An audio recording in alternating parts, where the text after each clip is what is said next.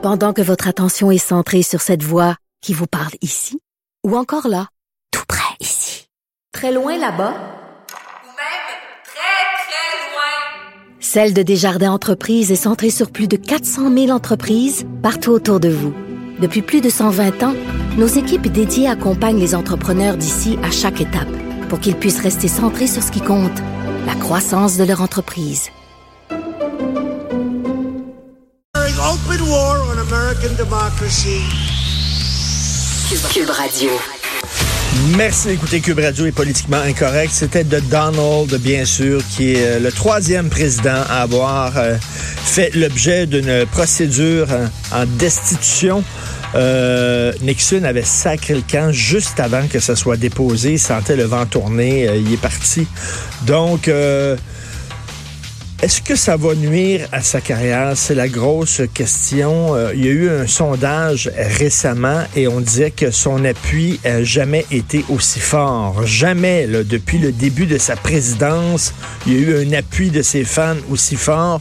On parle de 45% Alors que le gars, là, vraiment là, euh, poser des gestes qui allaient à l'encontre de la Constitution américaine. Vous vous souvenez, à un moment donné, Donald Trump avait dit, moi, je pourrais être debout sa 42e rue, tirer quelqu'un au hasard comme ça, puis les gens, mes fans continueraient à voter pour moi. Mais je pense qu'il avait raison.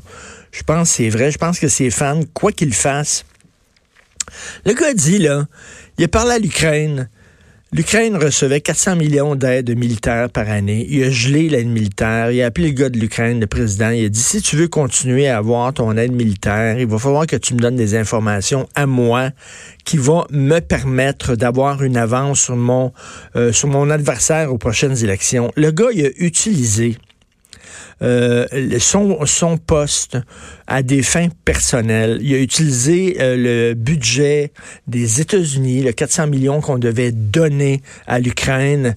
Il a utilisé ça à ses fins personnelles pour pouvoir gagner ses prochaines élections. Dire, ça, ça va à l'encontre de la Constitution. Il n'y a pas, pas besoin d'être un génie en politique pour le savoir. Or, sa base trouve ça super cool de Donald.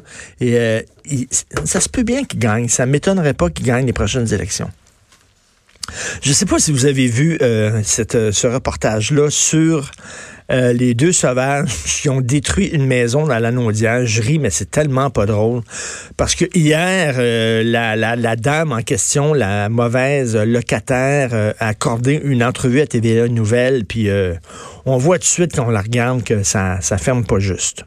Hein? Il n'y a pas les lumières à tous les étages. Hein. L'ascenseur arrête pas. Euh, l'ascenseur se rend pas jusqu'en haut, mettons. Là. Alors, eux autres, ils ont arraché le plancher, le plafond, les murs, les comptoirs, l'escalier menant au sous-sol a été démantelé, l'isolation a été retirée, un mur de soutien a également disparu, ce qui menacerait la structure de la maison ils, ont, décrissé la maison au grand complet. 100 000 dollars de dommages. Et là, bien sûr, la propriétaire a dit ça donne strictement rien de les poursuivre parce qu'ils n'ont pas une maudite scène. Donc, elle reverra jamais cet argent-là. Une gang de méchants sauvages, c'est bien beau de protéger les, euh, les locataires, mais il faut aussi protéger les propriétaires. Et moi, ça m'énerve parce que quand on voit là, des, tu sais, quand la solution est simple, puis on ne l'applique pas, on refuse de l'appliquer. Pourtant, la solution, elle est là, elle existe, elle est simple. Un registre des mauvais locataires. Euh, en fait, l'intention était vraiment de bonne foi, tout simplement, là, premièrement, de sécuriser, euh, de trouver le problème, parce que quand il y a un, une infiltration d'eau, voyons, ça vient de où? Alors, vous prétendez que la structure n'était pas à point quand vous êtes entré dans cette maison-là? là? On ne pouvait pas euh, le voir. Donc, euh, ça avait été fardé, comme on dit. Elle a dit que c'est un saccage que vous avez fait. Puis vous, vous dites quoi? Euh, vous l'admettez? Ben, effectivement, quand on regarde ça, oui, tout à fait. Je suis d'accord que c'est... vivre dans des conditions comme celle-là, c'est difficile. La et boy, tout, Yves Poirier qui était en rencontre. Yves, il demande, il demande parce qu'il paraît que cette fille-là entendait des gens dans les murs dans un autre logement avant, puis elle lui demande est-ce que vous entendez encore des, des, des gens sais, puis bon, elle se fait analyser au niveau psychologique, puis elle a dit bon, ok, je vais laisser les autres euh, analyser mon état euh, psychologique des lieux là, puis de, de, de mon. Non mais elle a dit qu'il y avait de l'infiltration d'eau, puis elle a décidé là, de tout. Tout passe à travers ça. Elle, elle va régler le problème. Elle est locataire, pas propriétaire, là, mais elle, elle va, elle va stripper les murs, elle va arracher le plancher, elle va démanteler l'escalier, elle va. C'est complètement fou. Un registre des mauvais locataires. Tu fais ça une fois, ton nom est sur le registre, puis là, quand tu es propriétaire, après ça, ben là, euh, quelqu'un veut euh, louer ton logement, tu regardes le registre, si le gars ou si la fille se retrouve sur le registre.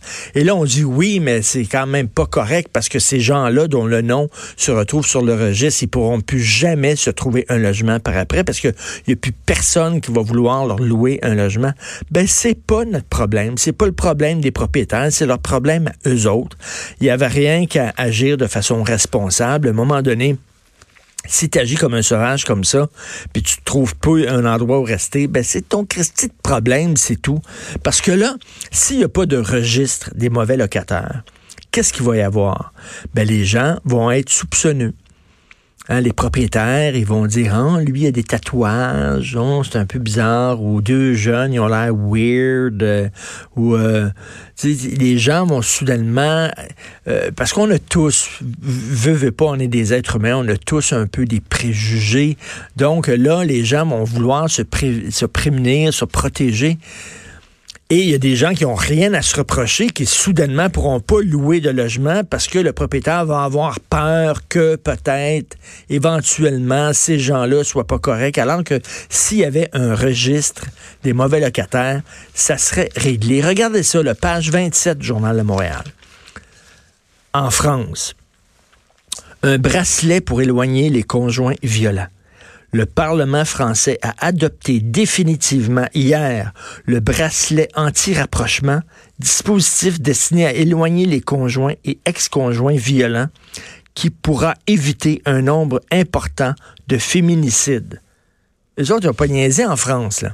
sais, parce qu'ici, il y a des ordonnances, tu n'as pas le droit d'approcher à 500 mètres de ton ancienne conjointe. Les gars s'en foutent complètement, ils sont fous. Ils veulent la tuer, ils veulent se tuer. Pensez-vous qu'une ordonnance du tribunal va les empêcher d'aller voir leurs anciennes conjointes? Parce que nous autres, on dit, il y a une ordonnance. Ouh là là! Ouh! Là, la femme est protégée, il y a une ordonnance. Ben non, elle n'est pas protégée. Alors, en France, ils ont dit, bon, on va leur mettre un bracelet. La solution est là. La solution est simple. Elle existe. On le sait qu'elle existe. On ne l'applique pas. Pourquoi il n'y a pas de registre de délinquants sexuels? Pourquoi il n'y a pas de registre de mauvais locataires? Pourquoi il n'y a pas de bracelet comme ça? Alors, ce dispositif électronique existe notamment en Espagne, où les féminicides ont baissé de manière significative. Ça a eu un effet positif en Espagne.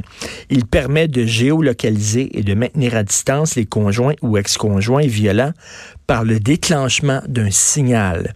Si tu t'approches trop proche, puis tu respectes pas l'ordonnance, pip, il y a un signal qui part au poste de police, la police arrive. La, solution, elle est là. C'est un petit texte, page 27. Ici, on est là. Qu'est-ce qu'on va faire? Qu'est-ce qu'on devrait faire pour ça? Christy, mettez-y un bracelet. En France, chaque année, 210 000 femmes sont victimes de violences physiques ou sexuelles de la part de leurs compagnons. Ils n'ont pas niaisé. Les autres, ils ont dit un bracelet. Ici, on est tout le temps en train. Il va y avoir une commission là, sur les femmes violentes, euh, sur les femmes victimes de violences qu'est-ce qu'on peut faire. Pour... La solution est là. On ne l'applique pas. Vous écoutez politiquement incorrect.